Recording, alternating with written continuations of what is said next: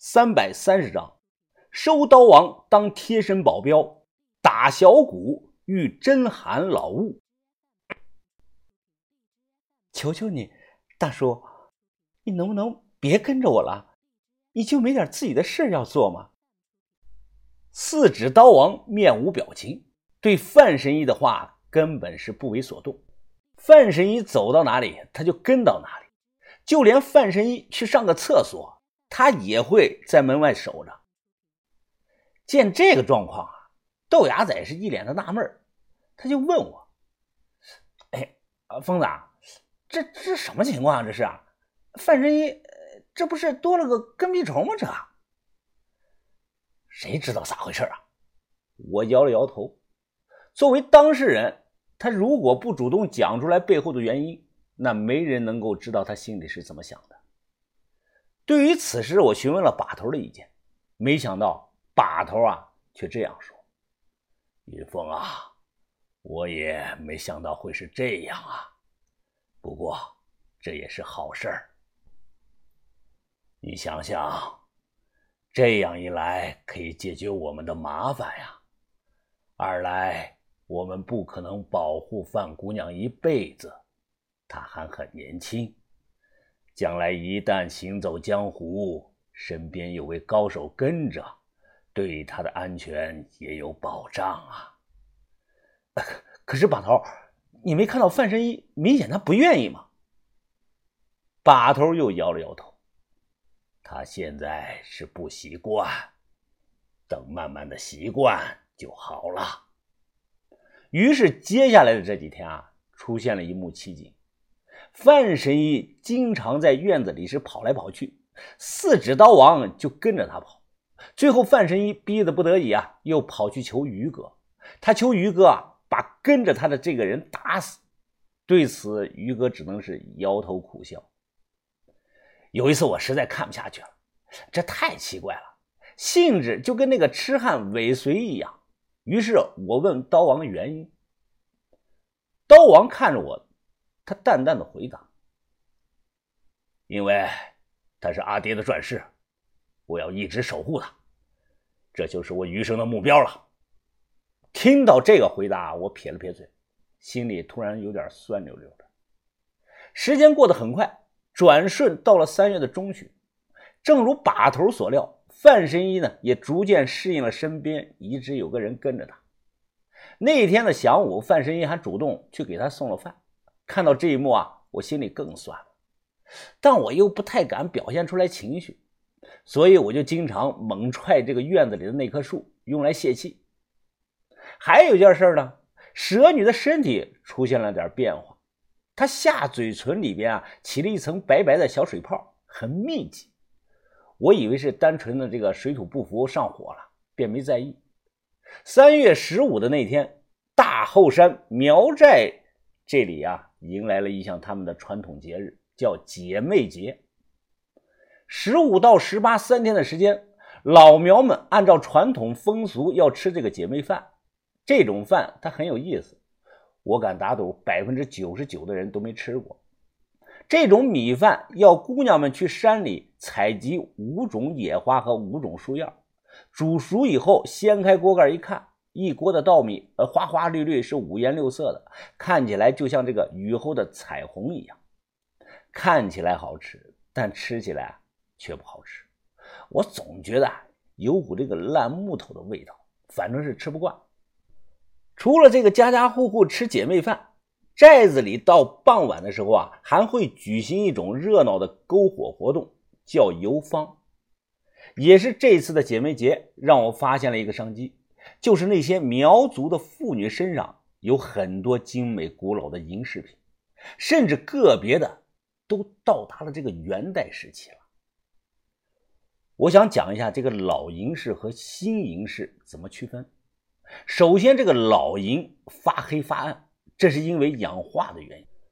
但现在呢，好多造假的用药水泡一泡，同样也会发灰发暗。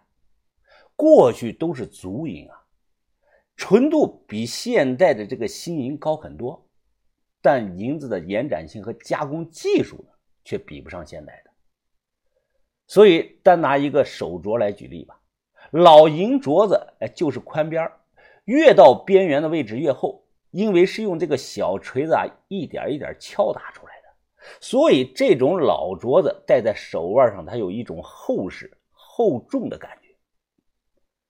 再说这个花纹，老的都是用这个硬刀一点一点刻上去的，所以它这个表面上这个花纹线条的构成啊，不可能是横平竖直的，总有个别雕刻线会显得有点歪歪扭扭。只要掌握了这两点，基本上就能简单的区分出来老银饰品和新银饰品了。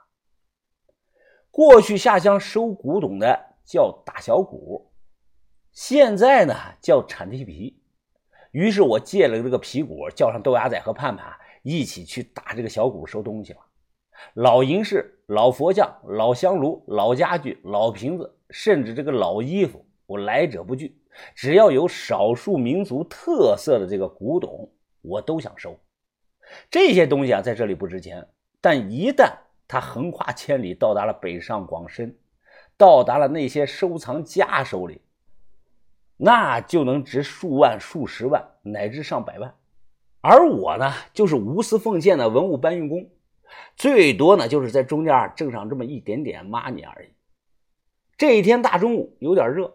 豆芽仔拍了两下这个小鼓，然后一屁股就坐在这个石头上，他就抱怨起来了：“呀，疯了！三天了，整整三天了，我们天天出来搞，结果就收到了一两个破银牌子。哎呀，真是的！你急个毛啊你！心急吃不了热豆腐，好货还在后头呢啊！”盼盼呢，向我们这里看了一眼，豆豆哥，我觉得你们这样。可能收不到东西的，哎，为什么呀？盼盼解释了一遍，我恍然大悟了，原来是这么一回事。相比于我们身上带这个现金啊，寨子里边的人们普遍都喜欢更实惠的东西，比如这个锅碗瓢盆、剪子、菜刀、手电筒、大袋的洗衣粉这些东西。于是啊，我立马回了市里一趟。花了几千块钱搞了一面包车的各种各样的生活用品，到了山脚下呢，再用马车转拉到寨子里，效果是出奇的好啊！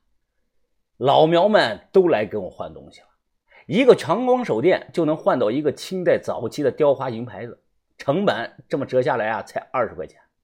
而且消息传开了，附近寨子也来了不少的人跟我换东西。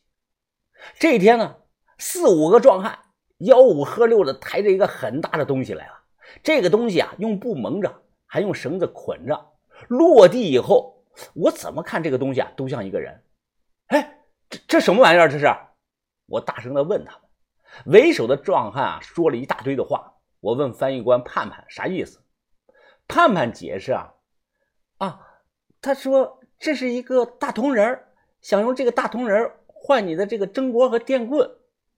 大铜人？我说：“赶紧解开，不会是少林寺的那种十八铜人吧？”解开布一看，我一看傻眼了。这这个玩意儿是纯铜做的，高是一米六五左右，四肢俱全，有鼻子、有眼、有嘴的。关键是这个铜人身上密密麻麻的画满了红线，红线连接之间啊，明确的标注出几千个人体的穴位，连铜人的脑袋上和脸上也都画着这个红线。我没有见过这个玩意儿，目测是明代中早期的黄铜表面的包浆啊，都被磨的是锃光瓦亮，好像是什么中医用到的东西。这个玩意儿有近两百斤重，我想也没想就换了，然后用这个牌子车把大铜人拉了回去，想问问范神医，看他需不需要这个玩意儿。结果范神医一看到这个东西就傻眼了，他眼睛放光啊。跑到这个大铜人跟前，是上下的摸来摸去，是上下的打量着，脸上表情很是激动啊！云云峰，云峰，这个东西你从哪里弄来的？我说是几个老苗子拿来的，你要是喜欢呢，就送你了。喜欢呀，我真是太喜欢了，我太喜欢它了。你你知不知道这是什么东西啊？这里荒山野岭的，怎么会有这种东西呢？哦应应该是你们以前中医学针灸用来讲解的这个道具模特吧？范神医啊，他非常的激动。你你说的对，但不完全对。这个东西不光是以前的针灸教学道具，它应该是四部医典上提到过的经络同仁原物啊！这是传说，这个经络同仁是明代药王张景岳定制的。不信你看这里。范神医指着给我看，我这才注意到，在大同人的脖子后面刻着三个很小的字，字迹磨损的很厉害。模模糊糊的能认清，通一子，而查阅资料得知，这个通一子正是明代药学大家张公的别号。云云峰，哎，你知不知道这个东西很重要啊？那几个拿来捅人的人，他长什么样子啊？你们还记得吗？赶紧带我去找他们。哦，我记得，不过今天啊有点晚了，我也有点累了，要不咱们明天吧，范姐。范神医急了，他抱着我的胳膊啊，就撒起娇来了。啊，不行不行，就今天晚上，云峰，求你了，求求你好吗？云峰，赶快带我去吧，要不然我睡不着觉了。